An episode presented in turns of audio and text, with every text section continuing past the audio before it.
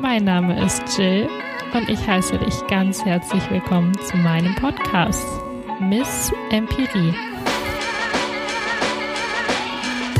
Und nun wünsche ich dir viel Spaß mit der Folge.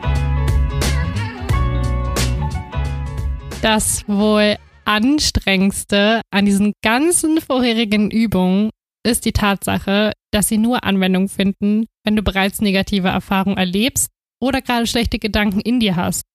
Das heißt also, dass anstrengend dabei ist, wenn man sich bereits schon unwohl fühlt, dann noch einen Aufwand betreibt, um daran zu arbeiten.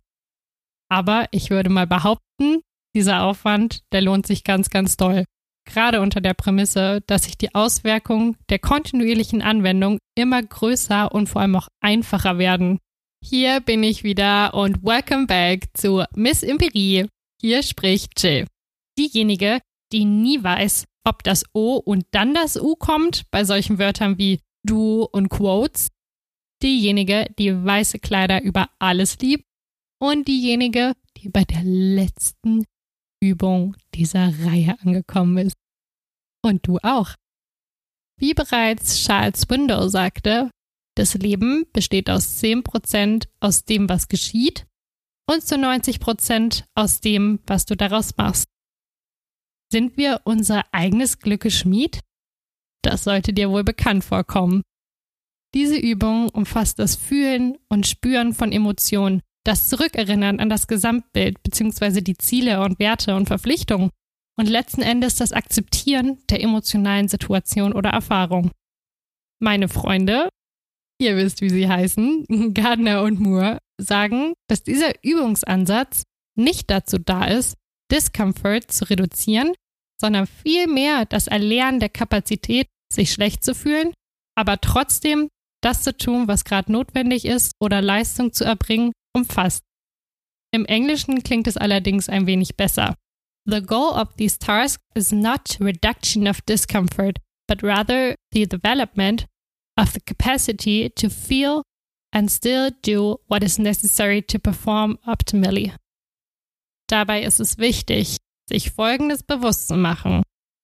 Einerseits handelst du in Richtung deines normalen Verhaltens, indem du im Dienste deiner Werte und Ziele agierst, und andererseits handelst du in die entgegengesetzte Richtung deines normalen Verhaltens, indem du nicht die Verhaltensreaktion, in dem Fall Vermeidung, anwendest, die du im Regelfall anwenden würdest.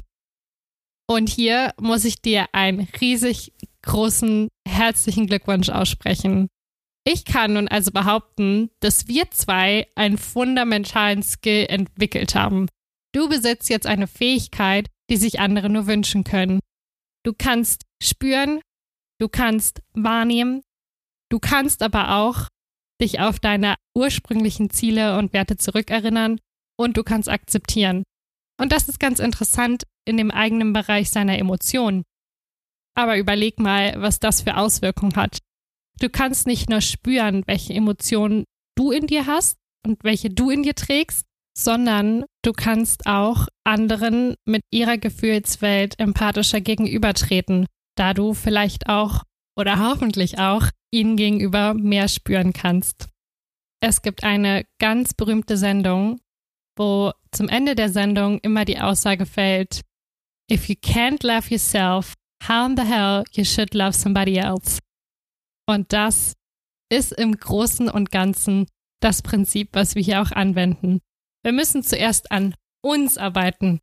Und das hat nicht nur Konsequenzen darauf, wie wir agieren können, welche Fähigkeiten wir daraus entwickeln, sondern es hat auch Konsequenzen darauf, wie wir mit unserer Umwelt agieren.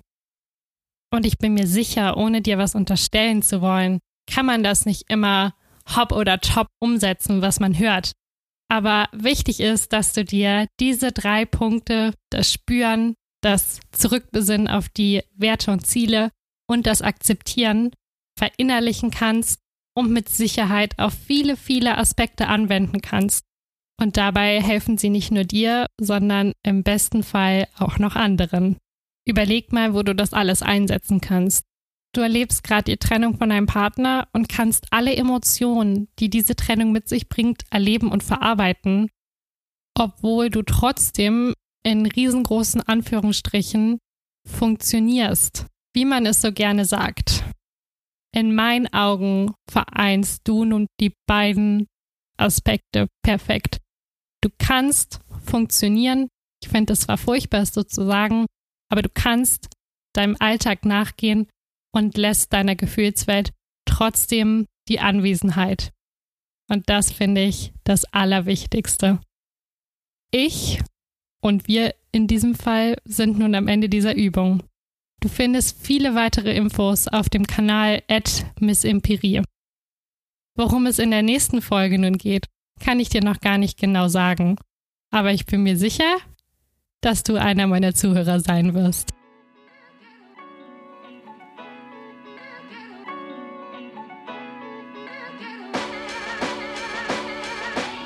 Und nun fühl dich gedrückt und geherzt. Hab einen wunderschönen Tag und vielen, vielen Dank, dass du dir alle Folgen bisher angehört hast.